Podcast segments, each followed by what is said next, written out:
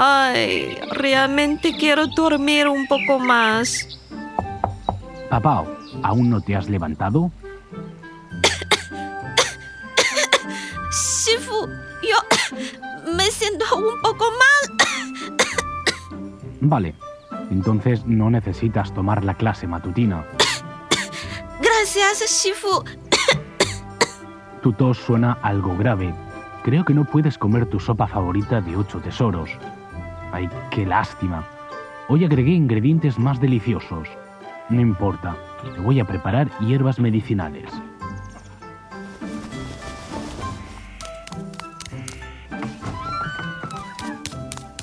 Shifu, ¿qué ingredientes ha agregado? ¿Qué tan rápido te has recuperado? Shifu, sé que mi pequeño truco no pudo engañarle. Es mi culpa. Me dormí tarde anoche por querer jugar más tiempo. Que no se repita. Ven a comer cuando estés lista. ¿Y la clase matutina? Aprendemos mientras comemos. Te voy a contar la estrategia Ya Pudien, que significa hacerse el tonto sin dejar de ser listo. La he oído. Yachi significa fingir ser estúpido y pudien no ser tonto. Es decir, una persona que aparente ser algo tonta, pero en realidad tiene la mente muy lúcida.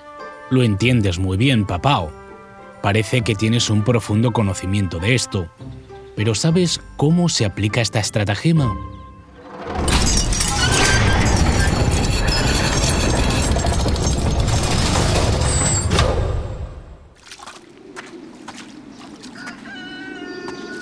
¡Ay! Vivir a la sombra de Cao Cao no es una solución permanente. En las postrimerías de la dinastía Han del Este, Liu Bei, con la ayuda de su futuro adversario Cao Cao, derrotó al enemigo y luego se reunió con sus familiares, por lo que decidió pasarse temporalmente al bando de Cao Cao.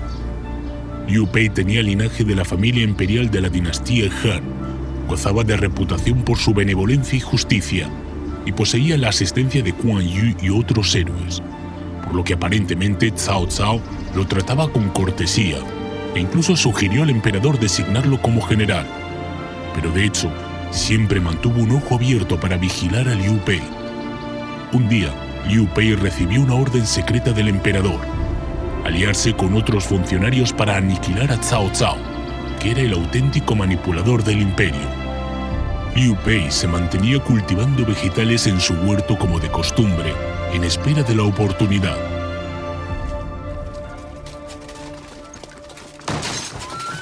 Un día, un general y una pequeña tropa irrumpieron en el huerto de Liu Pei. El primer ministro le llama con urgencia. ¿Sabe para qué? No sé, solo le traigo la orden. Vale, iré con usted.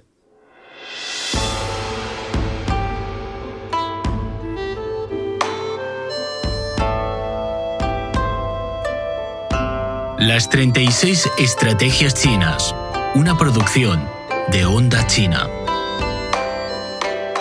Hacerse el tonto sin dejar de ser listo.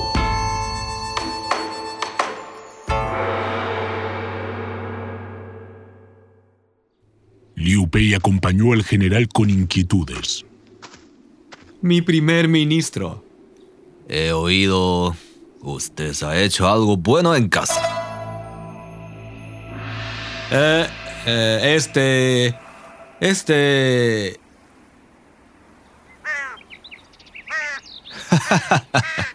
Las verduras en tu huerto crecen muy bien. No tengo talento alguno. Perdón por hacerle reír con esto. Le invito aquí porque hoy he visto las ciruelas verdes en el jardín trasero y me acordé de aquel jardín de ciruelos. Así que quería invitarle a tomar licor y probar ciruelas conmigo. En la expedición punitiva contra Zhang Xiu, usted mintió a los soldados diciendo que adelante había un enorme jardín de ciruelos para alentarlos así a seguir avanzando. Tan admirable es su ingenio. no vale la pena mencionarlo. Pronto va a llover. Entremos en el kiosco, allí tomaremos una copa. Primer ministro primero. El cielo, estaba cubierto de nubes oscuras. Una tormenta se avecinaba. Señor Liu Bei, ¿sabe lo cambiante que es el dragón? Mi primer ministro, pido que me ilumine. El dragón es un ser mitológico imprevisible. Cuando se hace más grande, vuela entre las nubes, y cuando se hace más pequeño, puede convertirse invisible. Los héroes del mundo son similares. Cuando se esconden en las bulliciosas ciudades, nadie los reconoce. Una vez que obtiene la oportunidad, se elevan directo hacia el cielo. Bai ha viajado por todas partes en estos años y conoce a muchos personajes. ¿Quién cree digno de ser llamado héroe? Tengo poco conocimiento. ¿Cómo puedo comentar sobre los héroes? No sea demasiado modesto. Son numerosos los héroes en el mundo, pero solo he oído sobre alguno de ellos. Cuénteme. Yuan Shu de Huainan domina suficientes fuerzas y recursos militares. ¿Puede ser considerado un héroe? Tarde o temprano será derrotado por mí. Yuan Shao de Hebei pertenece a una familia prominente y tiene muchas personas de talento a su servicio. ¿Podría ser uno? Es ambicioso, pero no tiene talento. Quiere jugar a intrigas, pero le falta determinación. Le es difícil lograr alguna proeza. ¿Y Liu Piao? ¿Qué cosa de gran reputación? Solo de nombre. ¿Y Sun Ce, el joven líder que ocupa el sureste del país, se le considera un héroe? Solo se apoya en el prestigio de su padre. ¿Y Liu Zhang de Yizhou? Con la identidad de descendiente de la familia real, no posee más que unas propiedades heredadas. Entonces, realmente no lo sé. ¿Y cómo ve usted a Zhang Xiu, Zhang Lu y Han Sui? Hombres vulgares que no vale la pena mencionar. Solo aquellos que tengan ambición y estrategias incomparables en este mundo son dignos de ser considerados héroes. Entonces, en su opinión, ¿a quién se puede llamar héroe? De los héroes existentes en el mundo, solo usted y yo. Liu Pei se espantó y dejó caer los palillos al suelo. Dios mío, qué terrible ese trueno. Se me cayeron los palillos. ¿Tiene miedo a los truenos? Le hice reír. Los sabios antiguos advirtieron que había que venerar el viento y el trueno del cielo. ¿Cómo no voy a tener miedo? Cao Cao se sintió tranquilo tras echar una mirada al héroe, que por un solo trueno estaba tan espantado que hasta dejó caer los palillos. Hermano, ¿por qué nos vamos con tanta prisa para la expedición? He sido el pájaro encerrado en la jaula y el pez en la red de pesca. Desde hoy, no estaré más atrapado por ninguna jaula ni red.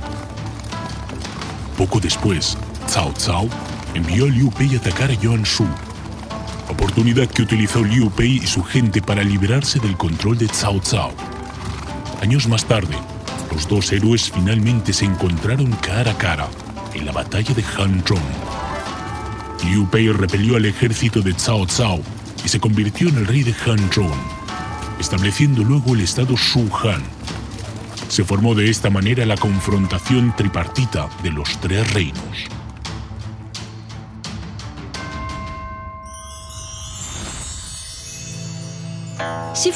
Supongo que Liu Bei, como yo, fingió un teatro delante de Cao Cao.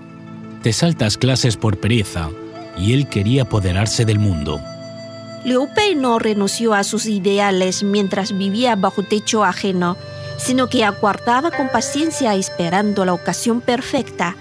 Justamente como dijo Cao Cao, Liu Bei fue un héroe de esa época.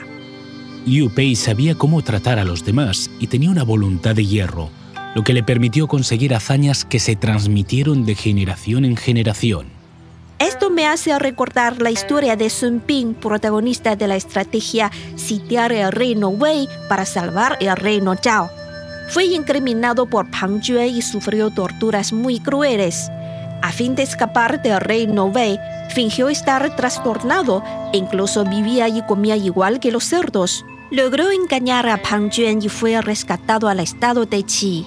También Sima Yi, personaje en la estrategia de deshacerse del enemigo, permitiéndole escapar, fingió que tenía la mente ida debido a su edad avanzada y logró que su rival relajara la vigilancia.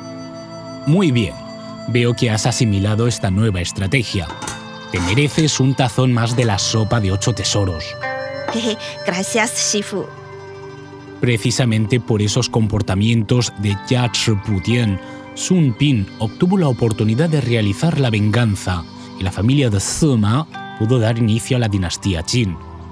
No pocas de las 36 estrategias chinas abogan por dejar temporalmente de lado la iniciativa de atacar para esperar el momento más oportuno. Porque sin suficiente capacidad y un entorno favorable, las ambiciones expuestas por impaciencia posiblemente serán terminadas prematuramente por los poderosos enemigos. Sifu, lo he aprendido. Antes de que las condiciones estén maduras, mantener la paciencia y mostrar debilidad son comportamientos sensatos. Lo que es similar a la estrategia Xiaoli Tao, ocultar la daga tras una sonrisa. Hacerse el tonto sin dejar de ser listo puede entenderse como una versión mejorada de Xiaoli Tao. Para disipar la vigilancia del enemigo no es suficiente solo mostrar una buena cara. En ocasiones también es necesario dejar que te menosprecien fingiendo ser tonto. Con miras a paralizar a su enemigo, Kou Jian soportó todo tipo de humillaciones, llegó hasta comer excrementos. Además, en la historia de China hubo un chico de tu edad quien fue un gran maestro en esta maniobra.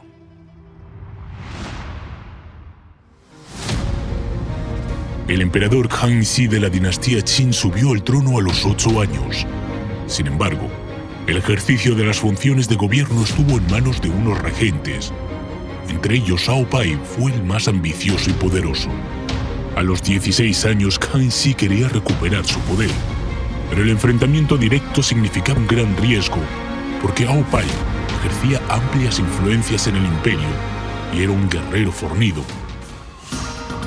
Entonces, el joven emperador reclutó a un grupo de adolescentes de su edad, con quienes jugaba las peleas todos los días en el palacio. En realidad estaban adiestrándose. Ao Pai no lo tomó en serio, pensando que era solo un niño sediento de diversiones. Un día, a la orden del emperador, entró solo en el palacio, donde fue capturado por los luchadores adolescentes. Al eliminar las influencias de Ao Pai, el emperador Kang Xi ejerció el poder absoluto. Estuvo en el trono 60 años y se le considera uno de los monarcas con las hazañas más brillantes de la historia china. Las 36 estrategias chinas dice que es preferible fingir no saber nada mantenerse como de costumbre que creerse inteligente y tomar acción imprudente. Hay que actuar con aplomo y no revelar la verdadera intención a la ligera. A veces uno necesita sacrificar la reputación e incluso la dignidad a cambio de realizar el objetivo. Una persona capaz no se preocupa por la evaluación de los demás. Para ella, esperar la oportunidad es la clave del éxito. Bien dicho. Veo que ya entendiste la verdad de esta estrategia.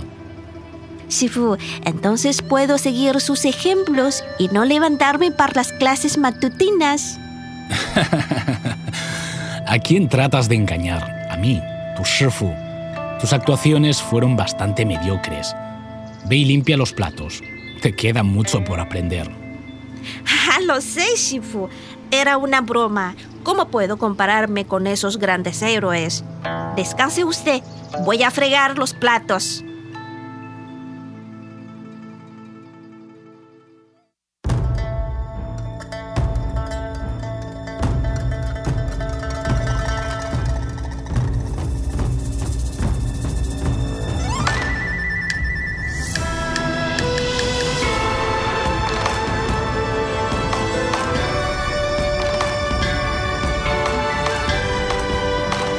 Las 36 Estrategias Chinas, una producción de Onda China.